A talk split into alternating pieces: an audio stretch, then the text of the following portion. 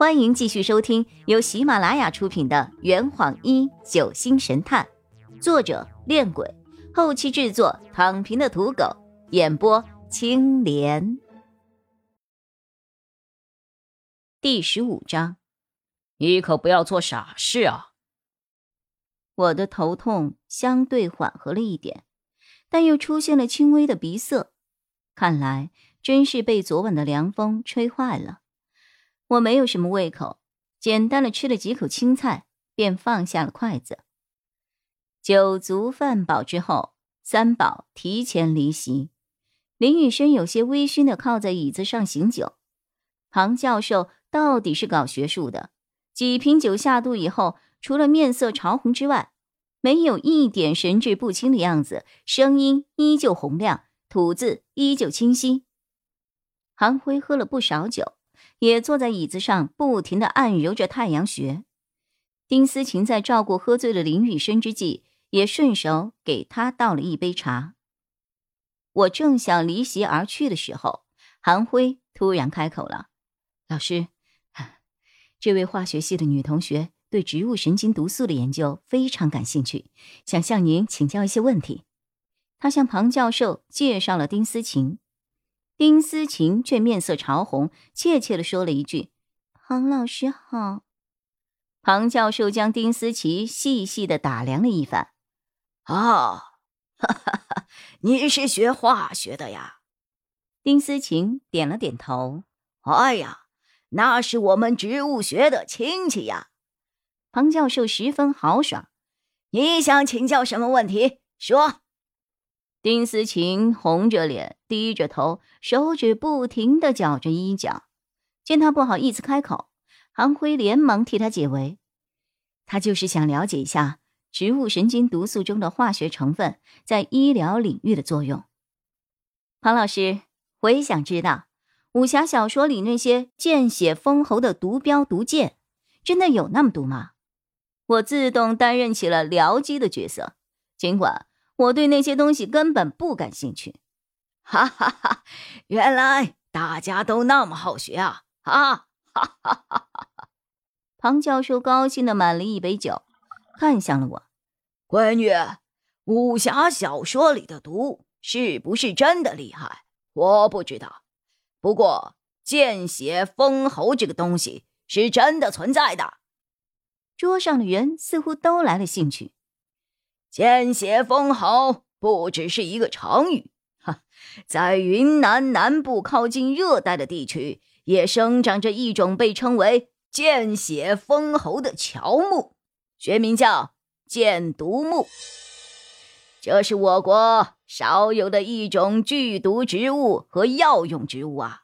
哈，这种植物的汁液是乳白色的，含有剧毒，一旦接触伤口。就会迅速的破坏人体的神经组织，使人心律失常、血管封闭、血液凝固，最后窒息死亡。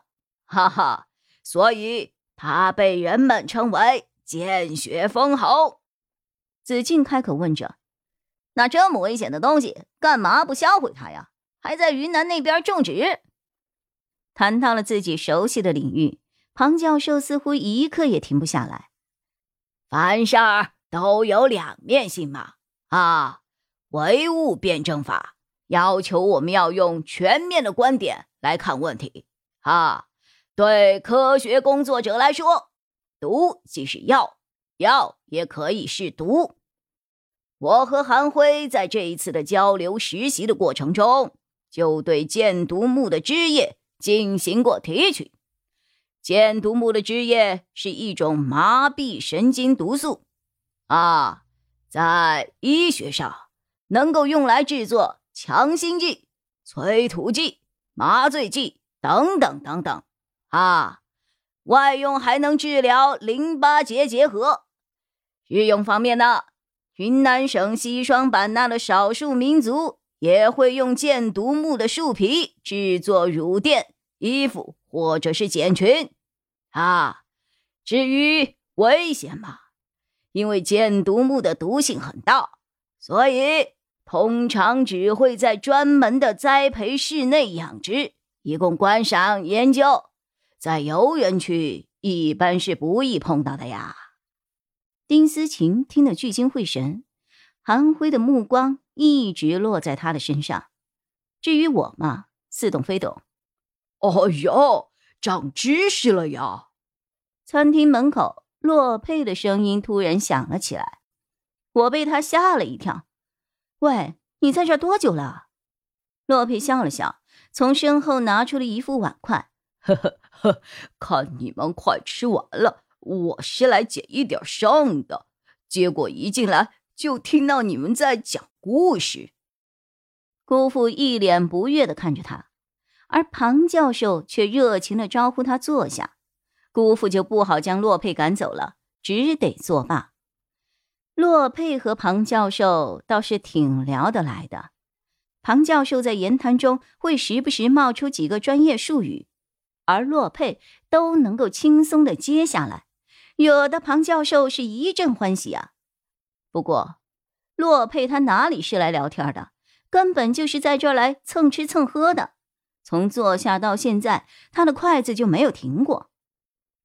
丁思琴谢过庞教授后，便向韩辉求助，一起把林雨生抬回了房间。我也该离席了，打过招呼后，我起身返回了卧室。空气好像变冷了一些，我下意识的搓了搓双臂，走在楼梯上，凝望着院里亮黄色灯光中的紫藤花雨，我的内心充满了安宁。这样的美景，不知道我还有没有机会再看到。走到二楼的楼梯口，我遇到了同样准备返回房间的中建律师。他看了看我，朝我微微点头。钟律师，我叫住了他。我想请问一下，被指定继承人怎么样才会失去继承权呢？行为有很多，比如继承人自然死亡。伪造、篡改、隐匿、销毁遗嘱，为了争夺遗产杀害其他继承人，等等等等。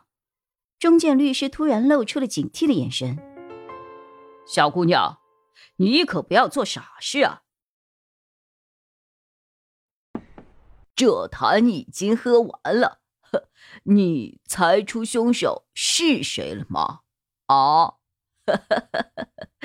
老板。拿酒来，呃呃，更多精彩，请关注青莲嘚不嘚。